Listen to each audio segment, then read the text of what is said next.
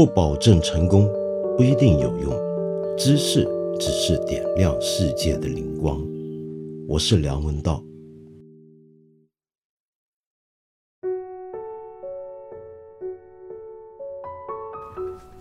今天中午我一醒过来，呃，打开新闻，然后又看看朋友们都发了什么东西过来，就见到铺天盖地，大家都在谈感恩。我就想这是怎么回事儿？什么时候中国人也开始过起了美式的感恩节？难道我们要办感恩节了吗？这我们的文化自信、制度自信上了哪里去了呢？当然，很快的我就搞清楚，仔细打开进去看之后，就明白什么叫做感恩了。今天这个网络热词，我想你一定已经听过了。坦白讲，我有点不知道该说什么才好了。我原来就知道，反正有一天呢是要大张旗鼓、锣鼓喧天的庆祝胜利的，只不过没想到居然还要有感恩教育。有一位朋友留下了一段话，那么我觉得从这段话里面呢，可以开展一下讨论。这位朋友呢叫做 Frank，Frank，你说你是一名普通高校的大学生，最近在网上第一次上了思修课。这种课自然是歌功颂德的。老师在课后也留下了一个作业，让我们写出在这次疫情中我们对人民思想修养的看法。当然，大家的回答自然几乎都是歌功颂德、扬我国威。但是我私以为，如果真的认真答这个问题的话，我认为我们的思想问题无疑是巨大的。在这么大的天灾人祸面前。我感觉到我附近大多数同学或家人似乎都从未提及追责。反观日韩，他们的人民早已开始行动。当然，我又知道我的一些同学是有这种意识的，但是他们常会考虑到老师所要的，而且这种小事似乎无关紧要。事实也似乎是这样。每当我想到这里，不免悲哀。我是杞人忧天吗？以上可能是我想多了。但是如果这种讨论都不被重视，那下次的危机又何谈前车之鉴？这种无关紧要的小事的讨论，是被以提问的方式给扼杀了吗？还是这真是小事？你希望我能够回答一下？呃，Frank，我没有能力回答你的问题啊。当然，这种比较我们常常会见到的，比如说今天我刚刚也看到有人立刻拿出。五天前，韩国总统文在寅对韩国人民道歉的那段视频，他道歉的原因呢，是因为他没有办法为韩国国民准备充足的口罩，没有办法由政府提供，要大家自己去想办法去抢，抢还抢不到，那么他因此道歉。抢口罩这件事情，我想过去两个月，我们很多中国人都有相关的经验。我们会不会要求我们的领导或者是官员出来向大家道歉呢？好像不会。为什么呢？事实上，我觉得中国人本来就已经很有感恩的这个第二天性了。我前几天不是提过上世纪八九十年代我在大陆各地漫游的一些的小故事、小经历吗？其实那个时候啊，我有一件事情印象很深，就是我最初。一两年刚刚背包南北到处走，搭火车跟人聊天的时候，就发现一个让我觉得很奇异的现象。常常有一些老人家跟我聊起，难免要说到一些往事。说到过去呢，他们曾经有过挨饿的经验，就三年的饥荒。在大饥荒里面，他们会告诉我他们死了多少家人、多少的亲友等等等等。那么到了最后，他们总是会来一句。哎，所以现在这个党、这个政府真是不容易啊！中国现在没人饿死了，我们都吃饱饭了，然后他就非常感恩。那么当时我听到这些话，我是觉得很难理解的，因为在我看来，一个国家没有了饥荒了，政府能够让老百姓都起码吃饱不饿死了，你干嘛要感谢他呢？这难道不是他应该做的吗？但是因为我后来听的太多了。我大概也就了解了，这恐怕真的已经被教育成我们的第二天性，连亲身经历过大饥荒的人都是这样，是不是？那么那种状态，我觉得它不是虚假的哦，他是真心的，他是真心在感恩，真心在感谢。那可能是因为有个比较，就是过去自己日子过得不好，那么现在日子好了，安稳了，当然你就会要惜福，珍惜现在的情况，所谓的忆苦思甜嘛，对不对？可是 Frank，你说的这个情况又是另一种情况了。这个情况是什么呢？你讲的很对，你在上课，思修课这种课程，在我看来，一直以来比较有问题的地方在哪呢？就是虽然它是关于思想修养。关于我们的品格，那我们是不是应该在这种课里面更加强调真实跟诚实呢？但是好奇怪，我听过很多年轻学生都有你类似的经验，就是大家是在应付这门课的时候，偏偏自觉是最虚假的，这好奇怪啊，对不对？一门教导我们品格教育、思想修养的课，反而让大家觉得最应该用一种虚伪的态度来应对它。那如果是这样子应对的话，那这些课里面所讲的所有的东西，到最后大家觉得都只不过是用来教功课了，都并不是真的。这就是我以前常讲的，我们的国家的常识的断裂。我们口上说的一套，行为之中呢，却没有一样，或者几乎没有是跟随我们口上说的那一套行进的，跟它相匹配、相符合的。久而久之，大家觉得甚至应该就如此才对。这就说回我们一开始讲的啊，为什么现在有官员会要求大家做感恩教育？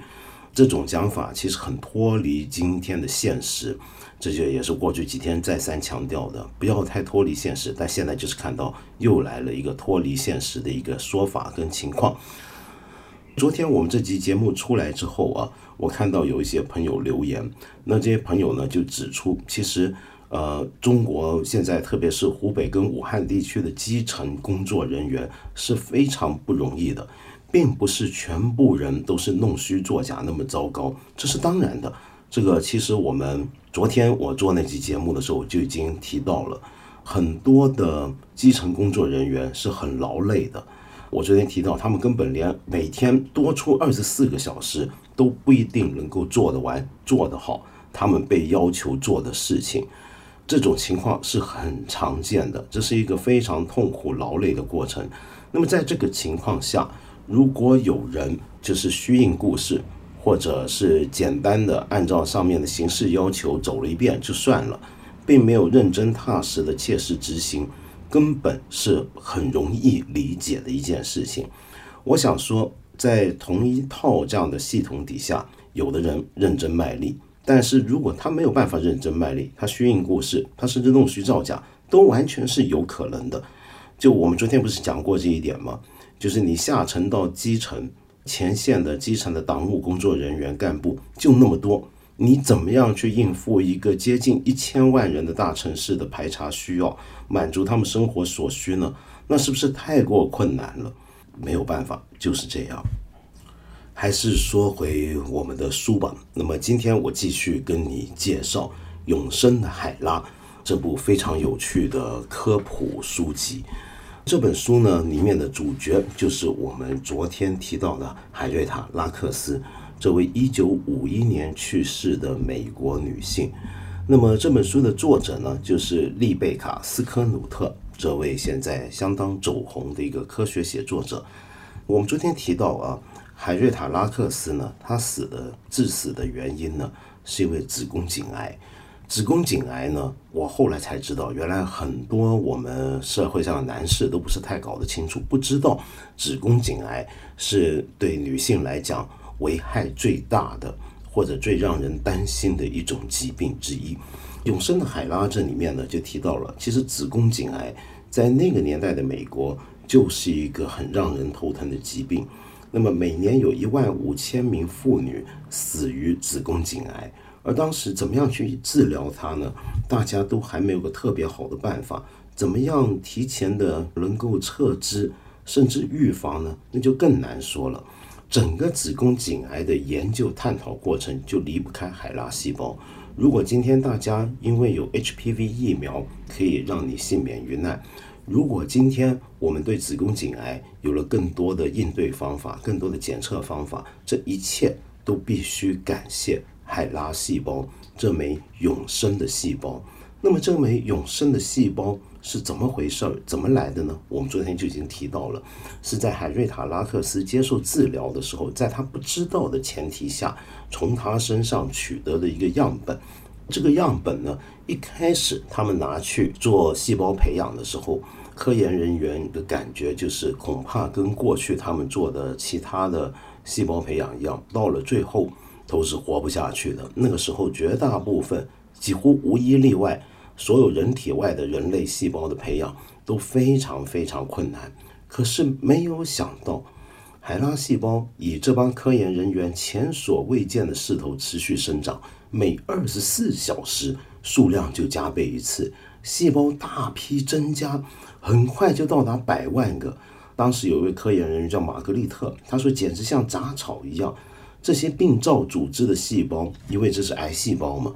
它的长的程度是要比健康细胞快二十倍，健康细胞没几天就死光了，可是海瑞塔的癌细胞似乎能永无止境的长下去，只要有营养和温暖的环境就可以了。终于，主导整个研究计划的约翰霍普金斯大学医学院的这位教授乔治凯伊，他很高兴，他对身边的同事透露说。我们的实验室可能培养出了第一种永远不死的人类细胞了。大家知道这件事情之后都很兴奋，都跑去问他能不能给我一点，因为大家都想接着研究这个事该怎么办。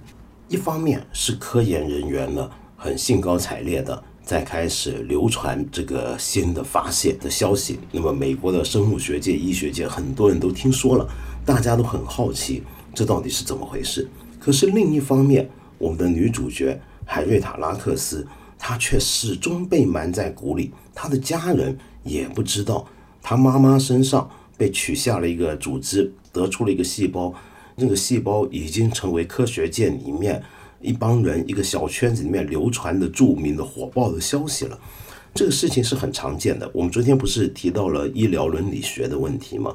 就说到当年，全世界就连美国啊，大家以为这方面很先进，其实也很糟糕的，就常常在人身上做一些实验，做一些的样本的采取，却不让病人知道。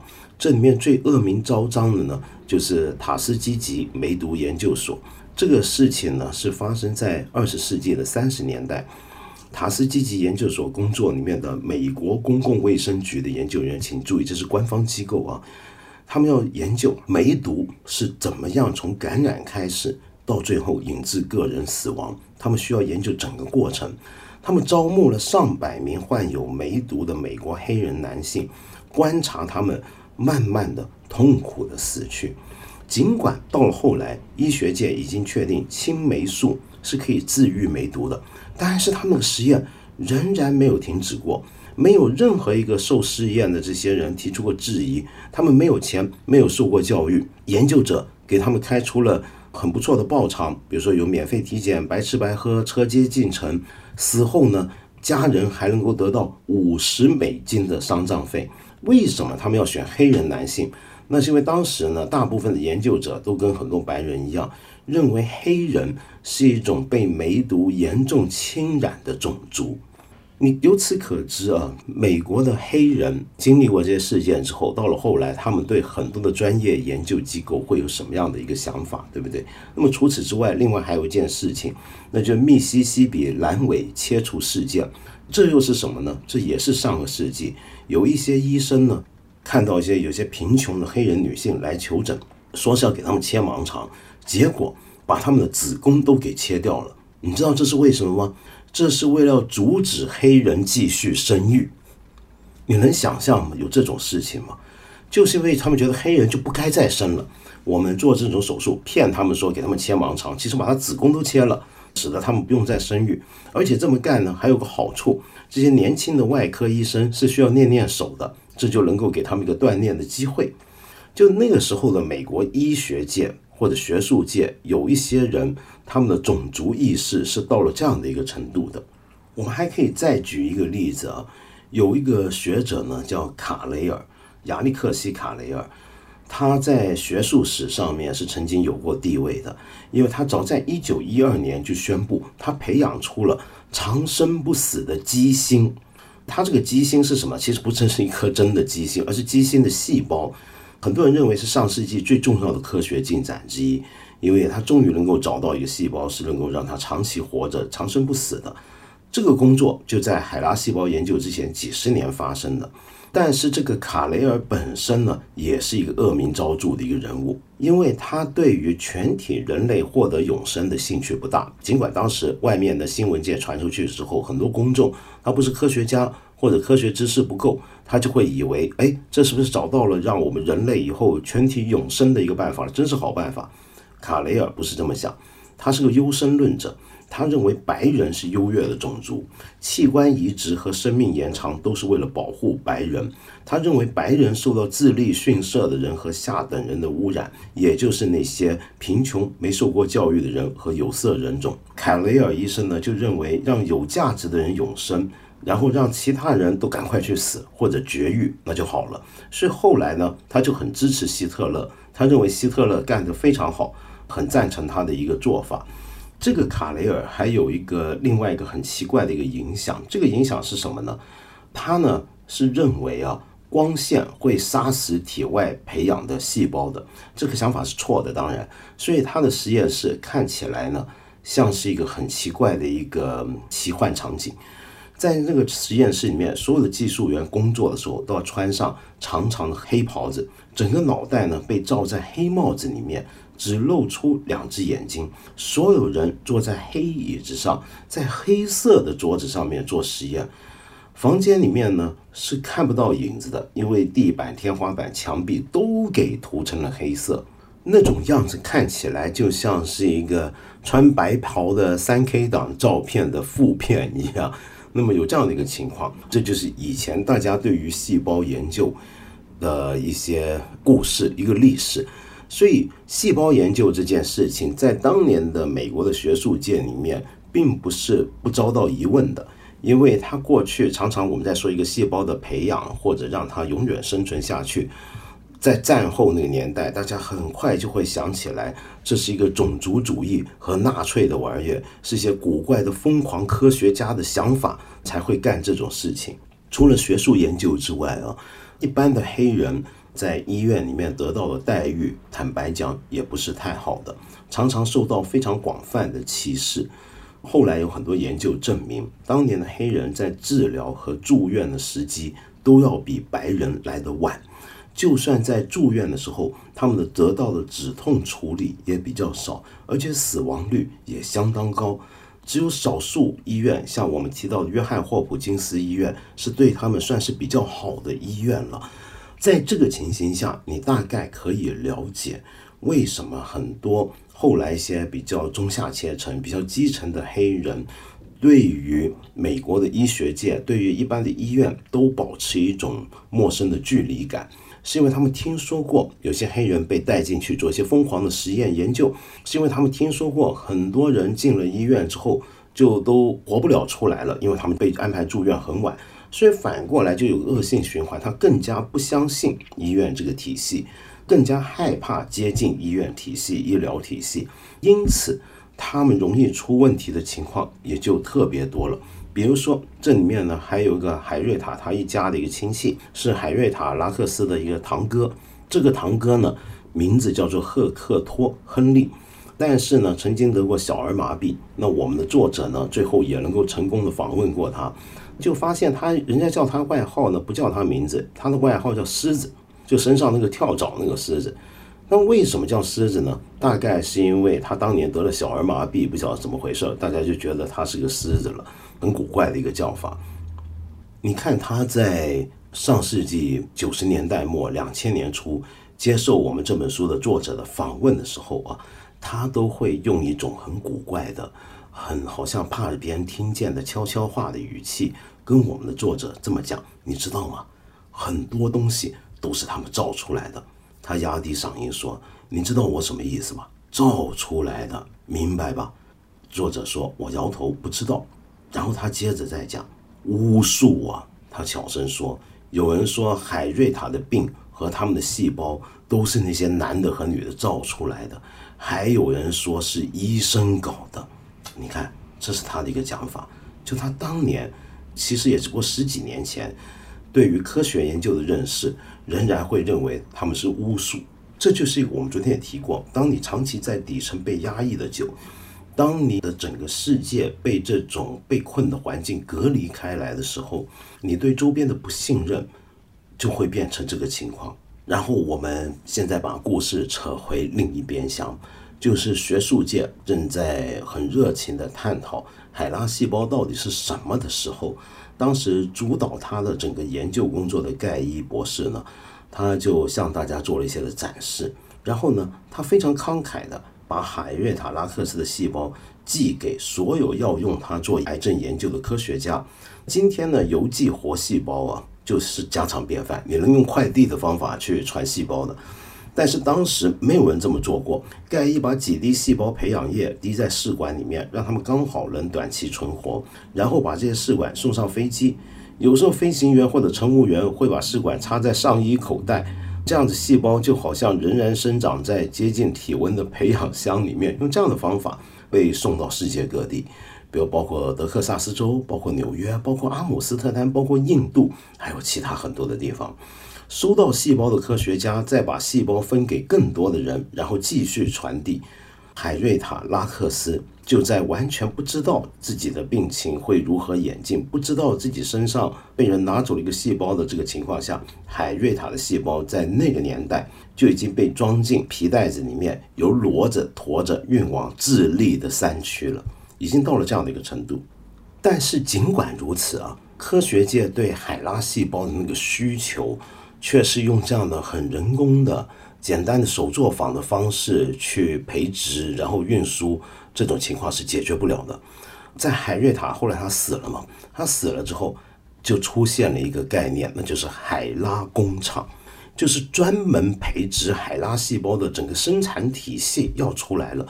为什么会有这么大的需求量呢？对这个细胞，目的是一个，那就是为了要治刚才我说的小儿麻痹症。在一九五一年底，世界上出现了有史以来最严重的小儿麻痹疫情。那么，当时西方世界很多国家的学校纷纷停课，家长们极度恐慌，全民迫切期待疫苗的出现。到了一九五二年二月，美国匹兹堡大学的乔纳斯·索尔克宣布，他终于研制出了世界上第一支小儿麻痹疫苗，但现在仍然没有办法给孩子们用。因为必须先进行大规模的实验，证明它是安全的。那这个实验的一个前提是什么呢？它必须要得到大量的体外培养细胞，而这是以前根本没有的。好在这时候我们有了海拉细胞，所以这个时间真是太巧了。小儿麻痹基金会啊，是一个当年美国一个非常规模比较宏大的一个基金会。因为全美国人都在关注小儿麻痹这个问题，更不要说以前他们的总统罗斯福总统本身就是个小儿麻痹患者，所以呢，大家都需要去四处寻找有没有这么多的体外细胞，他们就找到了刚才我说的盖伊教授，而盖伊正好就是这时候遇到了海瑞塔拉克斯，在他身上取得了细胞，发现这个细胞跟以前他们所见过的所有的细胞都不一样，所以这真是天降甘霖。真是碰上了一场及时雨，细胞不负众望，四天之后就抵达了明尼苏达，到了一个研究机构。在那个研究机构里面呢，他们用各种各样的方法试验，怎么样能够顺利的培植它，能够生产它，能够寄送它。于是呢，他们就开始跟一群黑人学者，就在刚才我说过的那个曾经很糟糕的那个学术机构塔斯基吉。建了一座细胞工厂起来了，在这个细胞工厂里面，他们就能够大量的培植海拉细胞，要用海拉细胞来研究。这是世界上第一家细胞生产厂。借助这些细胞，科学家们终于证明索尔克疫苗是有效的了。再后来，由于有大量的海拉细胞的供应，所有的科学家、各种有相关的业界。也都对它产生兴趣，看看能不能够用来干些什么。举个很简单的例子，是让我们今天的人都受惠不浅的，就算你没有病都是一样。那就是所有的化妆品药厂和这些厂都开始用海拉细胞取代了实验动物，来检验新化妆品和新药会不会给细胞带来损伤。所以海拉细胞的应用范围一下子就这么铺及开来，带动了一个庞大的一个产业的诞生。这个产业里面能够带来多少经济效应，那几乎是不可估算的。换句话说，就在海拉细胞已经开始造福全人类的时候，海瑞塔拉克斯留下来的这些孩子，特别是年纪最小的黛博拉，仍然生长在一个。贫困的环境里面，仍然生长在一个充满了虐待、暴力乃至于性暴力的环境里面。那么接下来等待着他们的又是什么？等待着那枚永远不死的细胞的命运又是什么呢？他们还会怎么样改变人类的医学史，改变我们对于科学研究的看法？明天我继续跟你聊。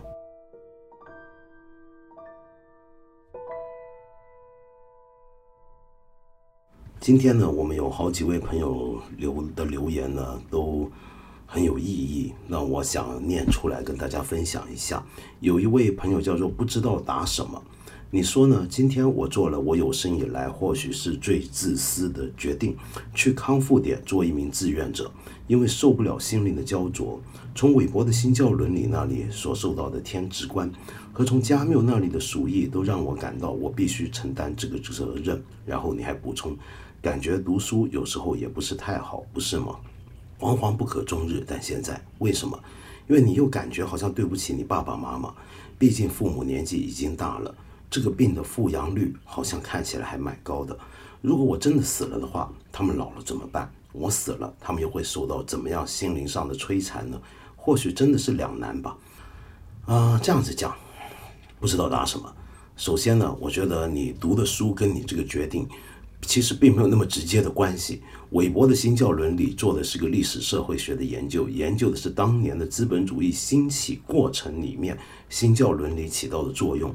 它里面那个天职观呢，是加尔文派的新教徒具备的一种观念。那么你除非也是加尔文派的新教徒，否则的话，你不一定要接受那样一个天职观念。当然，加缪的《鼠疫》我们读了一个礼拜，大家都晓得里面是有一些勇者在。必要的情况下做了必要的抉择，但是我也跟你说过，在同一本书里面，也有些人做出的是完全相反的抉择。每个人对于责任的理解都不太一样。读书是不是一定会让我们更好过？很老实说，是不会的。有时候读书读得越多，你的痛苦说不定会更深。这我再怎么样喜欢跟人家讲读书，我也必须坦白说出这一点。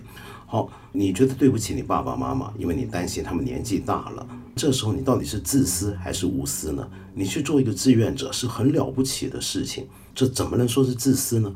但是如果这么做，万一因此遭到损伤，尤其是生命的损害的话，那么你会不会对不起父母呢？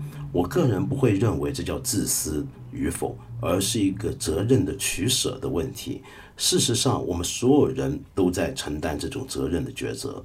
很多时候，我们在做一些决定，比如说你在公司里面觉得这个公司跟你的理念完全背道而驰，甚至里面发生了很多你不忍卒睹的事情，但是你敢辞职吗？你辞职的话，你的家人怎么办呢？如果他们要靠你养，可能你也会有这种考虑。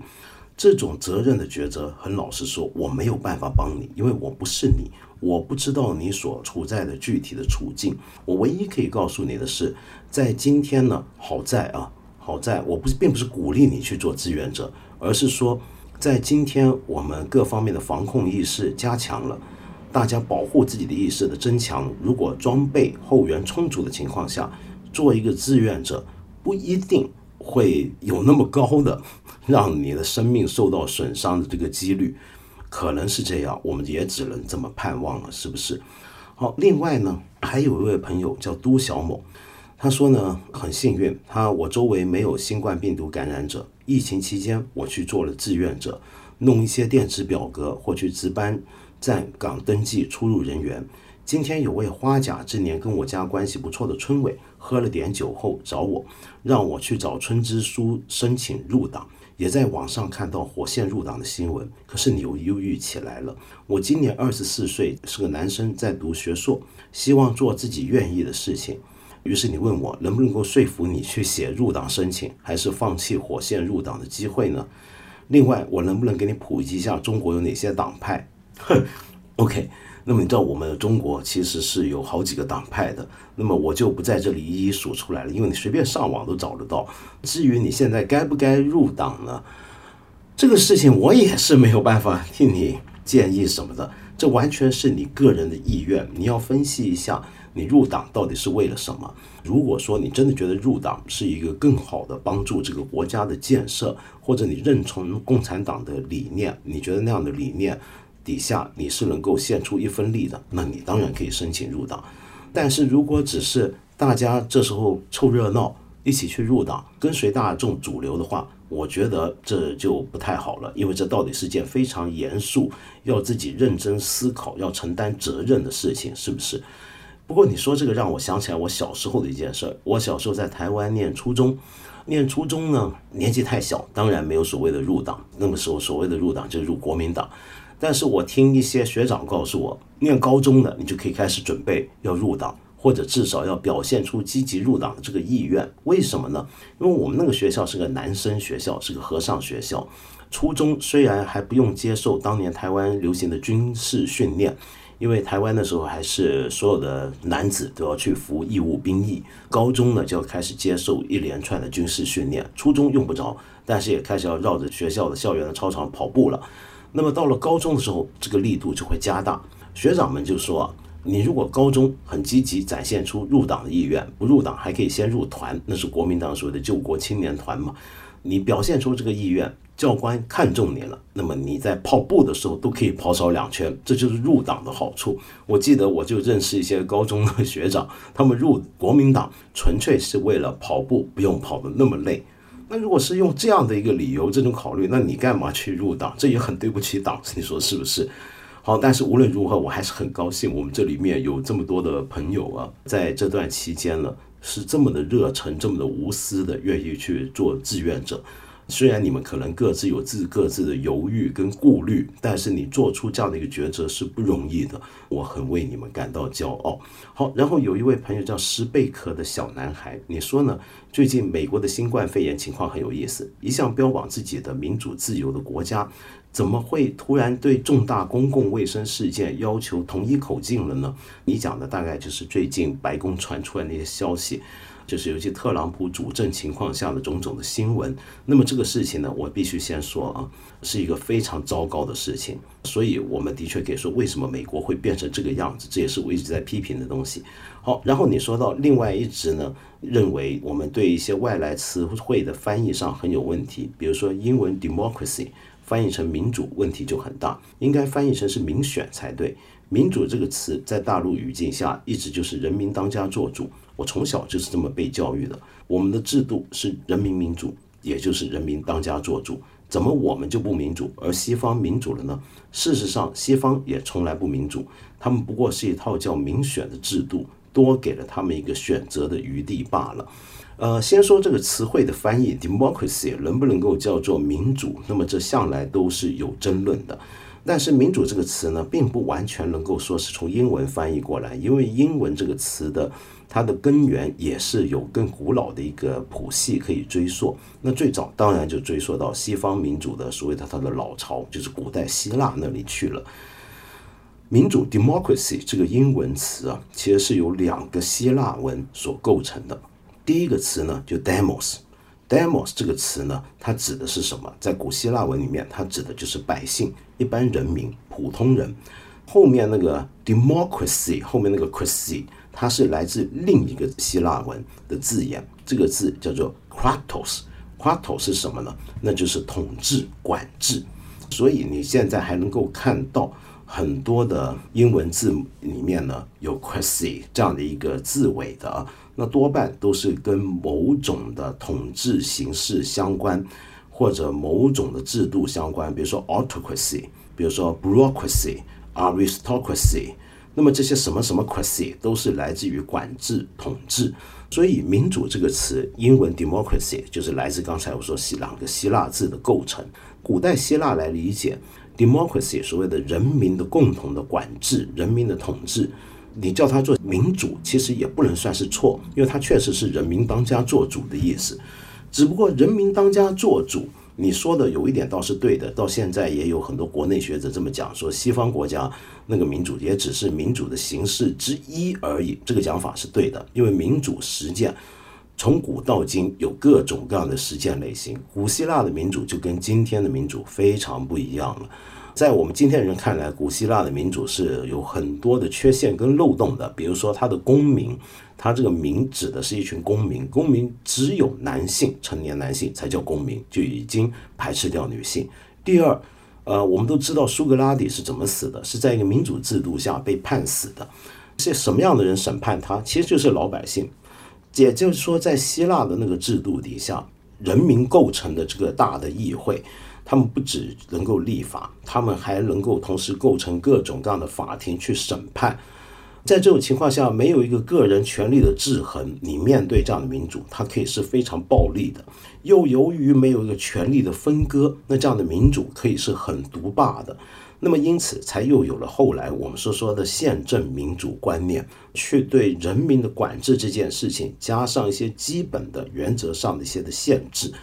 从刚才我简单粗暴的描述的这个过程，你大概可以了解到，民主这回事其实是有很多种形式、很多种体制，包括今天我们中国其实是共产主义里面的一种民主观念——人民民主。那么，人民民主专政这件事情也是一种民主类型，我们可以这么去 argue。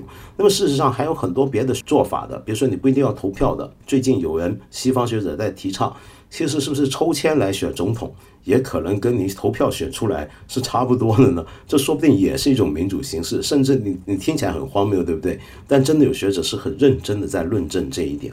而西方的民主制度到最近二十年也有很多的反省，比如说有人说，现在光是投票选举这种，我们国内有人说叫选主，那么这个做法其实还是有问题的，应该要加上一个审议的过程，要发展审议民主才行。所以民主这个概念确实是相当复杂、相当多元，在悠久的历史之中也有不同的实践。但是无论怎么样的实践也好，有一个根本原则是很重要的，就是刚才我们说的。人民的管制，人民的统治，主权属于人民，治权属于人民，这一点是不是能够把握得到？这种原则就很重要了。然后我们再回头讲，我们到底民不民主，也是要从这个大原则来看。说到这里，又想到了我们今天的感恩的话题。这就说到这感恩这个事情，很多人说就是因为一种不民主的观念，哪有还要让人民去感恩政府的呢？但事实上，这个也跟民主不一定那么有关，因为事实上，无论是哪一种政体底下的政府，它都应该要服务人民，而不是要人民来服务它。除非是过去的那种王朝，而我们早就不是了，对不对？所以这里面还有相当多复杂的概念，我们是可以讨论的。我今天没有办法在这里一一展开。将来呢，我希望我们看理想会有一档节目，能够把这里面相关的种种的概念跟你捋一遍。无论古今中外相关的政治上的一些的根本的想法逻辑，我们可能都需要一个节目来跟我们好好的介绍一下，讨论一番。呃，说到这，我还要卖个小广告，就是我们看理想呢，上面呢还有很多的节目啊。其实也跟我们眼下的情况呢是相关的，包括在今天这个情况下，我们怎么跟疾病共处，怎么去了解疾病产生的整个过程、社会机制，还有一些我们非常关切的问题。在这个最近，你就算没有得到新冠肺炎，很多人也都说很抑郁。那比如说最近几年，大家很喜欢讨论抑郁症，抑郁症到底是种什么病呢？那么关于这一切。我很推荐你去听我们一个很简短的一个，但是很精干的节目，叫《生死之间》，十堂课学会如何与疾病共处。听了这十堂课之后，你会对于我们的医学，对于疾病这件事情有一些完全不一样的想法。我希望是这样子。